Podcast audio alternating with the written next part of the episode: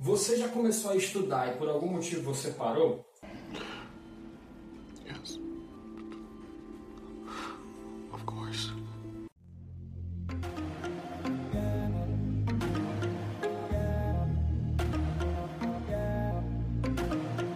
Hello guys, sejam muito bem-vindos ao Caminho do Inglês e hoje cinco motivos do porquê que as pessoas param de estudar inglês. Né? Se você conseguir controlar esses motivos, você vai ter pouquíssimos motivos para parar. Ok? Então, esses são cinco principais motivos que, na minha visão, os alunos eles param por algum motivo de estudar inglês. É como eu sempre digo, só tem um jeito de você perder em línguas que é parando, né? Logicamente, se você passar muito tempo estudando sobre uma metodologia também que não é positiva, isso pode vir te atrapalhar. Mas se você parar, então você desiste, aí você não continua o processo. A gente tem que lembrar que o inglês ele é falado por apenas 1% da população brasileira, segundo o IBGE. Então, existem uma gama de outras pessoas que não aprendem e a gente vai falar sobre algum desses motivos aqui hoje. Bom, então vamos lá, direto ao ponto. Primeiro ponto do porquê que as pessoas param de estudar muitas regras tem muitas regras, tem regra para tudo. Você só pode fazer isso se tiver isso, ou começa pelo verbo to be, ou vai falar de pronome, ou vai falar de muita regra, muita gramática, tá? Eu sei que muitas vezes aqui no, no canal eu pego no pé da gramática e tal, mas não sou só eu, tá? Eu sempre deixo recomendações de vídeos também para vocês, de pessoas de fora, que têm uma experiência grande, vasta com relação a línguas e falam a mesma coisa, que a gramática e a imposição das regras para os estudantes é uma das coisas que mais atrapalham as pessoas na aprendizagem de línguas, né? Ah, eu vou deixar aqui na descrição desse vídeo um link para você assistir uma entrevista com a Patsy Lightball, eu acho que é assim que pronuncia o nome dela, ela é uma especialista no estudo de línguas, inclusive ela escreveu um livro falando como é que a mente aprende, como é que a mente desenvolve conhecimento, e ela critica essa questão da, do excesso de regras pelas escolas ou pelas metodologias, assim como os workbooks, para o aprendizado de línguas. Por quê? Porque muitas vezes você fica preso àquelas regrinhas, aquilo se torna chato e você desiste. Você acha que precisa aprender uma gama de regras para dominar uma língua, o que não é bem verdade. O segundo ponto ele tem muito a ver com esse primeiro, porque eu falei do primeiro sendo como sendo muitas regras, o segundo é a falta de diversão. Não é divertido aprender uma língua. Normalmente quando você começa a aprender uma língua, você ah, não, não tem diversão, aquilo não encaixa com a tua vida. As pessoas que têm um bom resultado em inglês, elas entendem o inglês como algo extremamente positivo para a vida delas. Ou seja, elas aprendem uma música que elas gostam, elas assistem um filme que elas gostam. Então, toda essa conexão da pessoa com a língua baseada na sua vida faz com que se torne divertido o processo de aprendizagem e assim a pessoa possa aprender mais. Então, se não for divertido, você não segue o processo. O terceiro ponto do porquê as pessoas param de aprender é a sensação de não estar aprendendo. Né? Você estuda, estuda, estuda e tem aquela sensação de que você não está aprendendo. E isso é um ponto muito delicado, né? É, porque muitas vezes o que acontece? Ao ver essa fraqueza do ser humano de ser muito imediatista, muitas pessoas vão, ah, vou ter um método aqui que você aprende rápido e tal. E eu posso dizer para você uma coisa: o processo de aprendizagem de língua ele é um processo de uma vida, de construção de vida, tá? Você linka o idioma com, em paralelo com a sua vida e você vai estudar eternamente. Mesmo que você fosse estudar português, isso vai ser eternamente. Isso pode ser frustrante para muita gente, mas é a realidade. Você precisa estar disposto a dedicar muitas horas para você conseguir realmente ver resultado em língua. Se você quiser saber quantas horas você precisa estudar para ter um resultado em língua, eu vou deixar aqui um link é, para você poder ver quantas horas você precisa estudar para começar a sentir determinados resultados na língua, seja intermediário, seja avançado, seja lá o que for.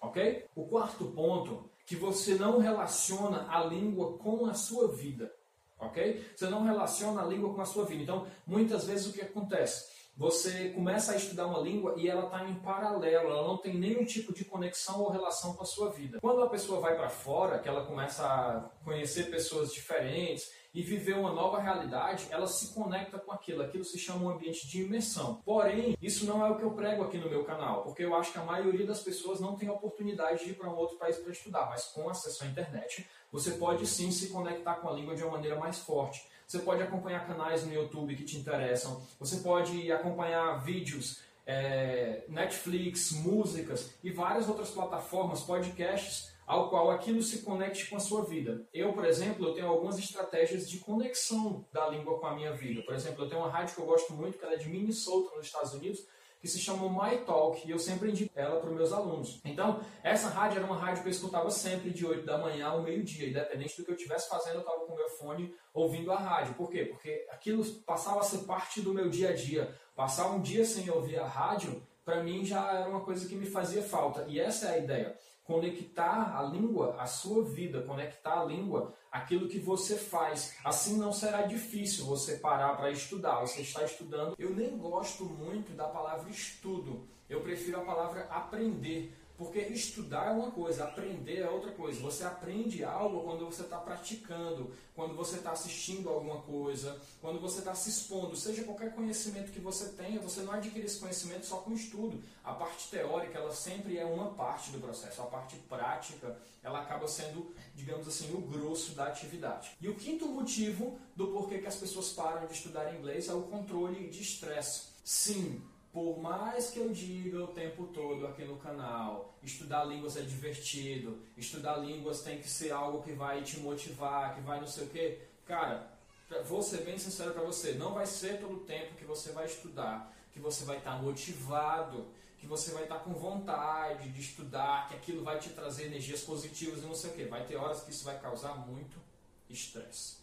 Então, o controle desse estresse ele é muito importante principalmente para pessoas que têm que aprender num curto espaço de tempo. Recentemente eu tive alguns alunos que tiveram que aprender num curto espaço de tempo para ir embora, para trabalhar fora, ou para pegar uma oportunidade rápida de trabalho. Já tinham alguma formação, mas precisavam do, do inglês para conseguir um, um, cargo um pouco melhor, uma situação um pouco melhor. Então, pega isso para você. Se você souber controlar o teu estresse quando você estiver aprendendo, e como é que eu controlo o meu estresse? Pequenas pausas, deixa organizar o teu ambiente, onde você vai estudar tem que ser um ambiente ventilado, deixa alguma comida ali perto que você gosta, alguma coisa que te distrai. Eu gosto de estudar com um café do lado, eu tomo um café ali enquanto estou estudando, alguns petiscos, alguns aperitivos que não sejam muito gordurosos para não atrapalhar a minha dieta. Mas assim, é, deixa o ambiente favorável para você aprender, cara. Torna isso óbvio. Então vamos lá, vamos fazer a revisão dos cinco pontos. Ponto 1. Um, muitas regras.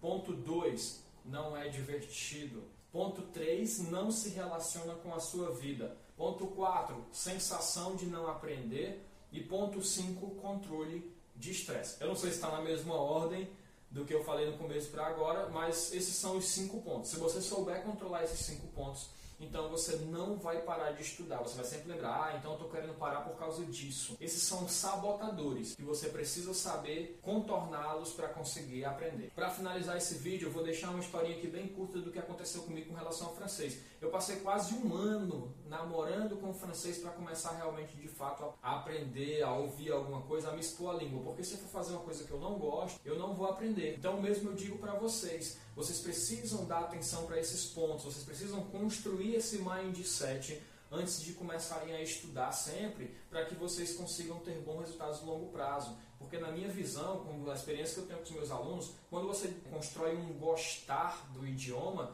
ele é muito mais poderoso e é muito mais forte do que você simplesmente sair estudando de qualquer forma sem conectar a língua à sua vida, ok? Se você gostou desse conteúdo, compartilha com seus amigos, deixe aqui nos comentários o que você quer ver aqui no canal daqui para frente, que a gente vai estar sempre trazendo conteúdos para poder é, é, ajudar você a se tornar conversativo, a se tornar eficaz na língua inglesa, ok? See you in the next video.